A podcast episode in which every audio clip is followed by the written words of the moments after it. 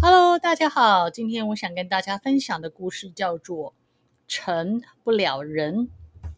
有一位神对一只猴子说：“可怜的猴子，你在猴王中争霸失败了，被逐出这个猴群，流离失所，孤苦伶仃，朝不保夕。我准备给你一个脱离苦海的机会，点化你成人。”猴子一听到，跪倒在地上，感激涕零。神就问他说：“成人之后，你想做的第一件事情是什么？”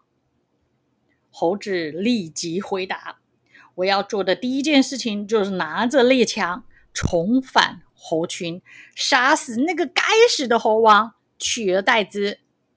哈哈，所有的母猴都是我的。”所有的好吃的都先由我吃，我还有享不尽的荣华富贵。等猴子一说完，神不见了。我的故事说完了，你们觉得猴子为什么到最后成不了人呢？OK，我们今天就到这里，下次见喽，拜拜。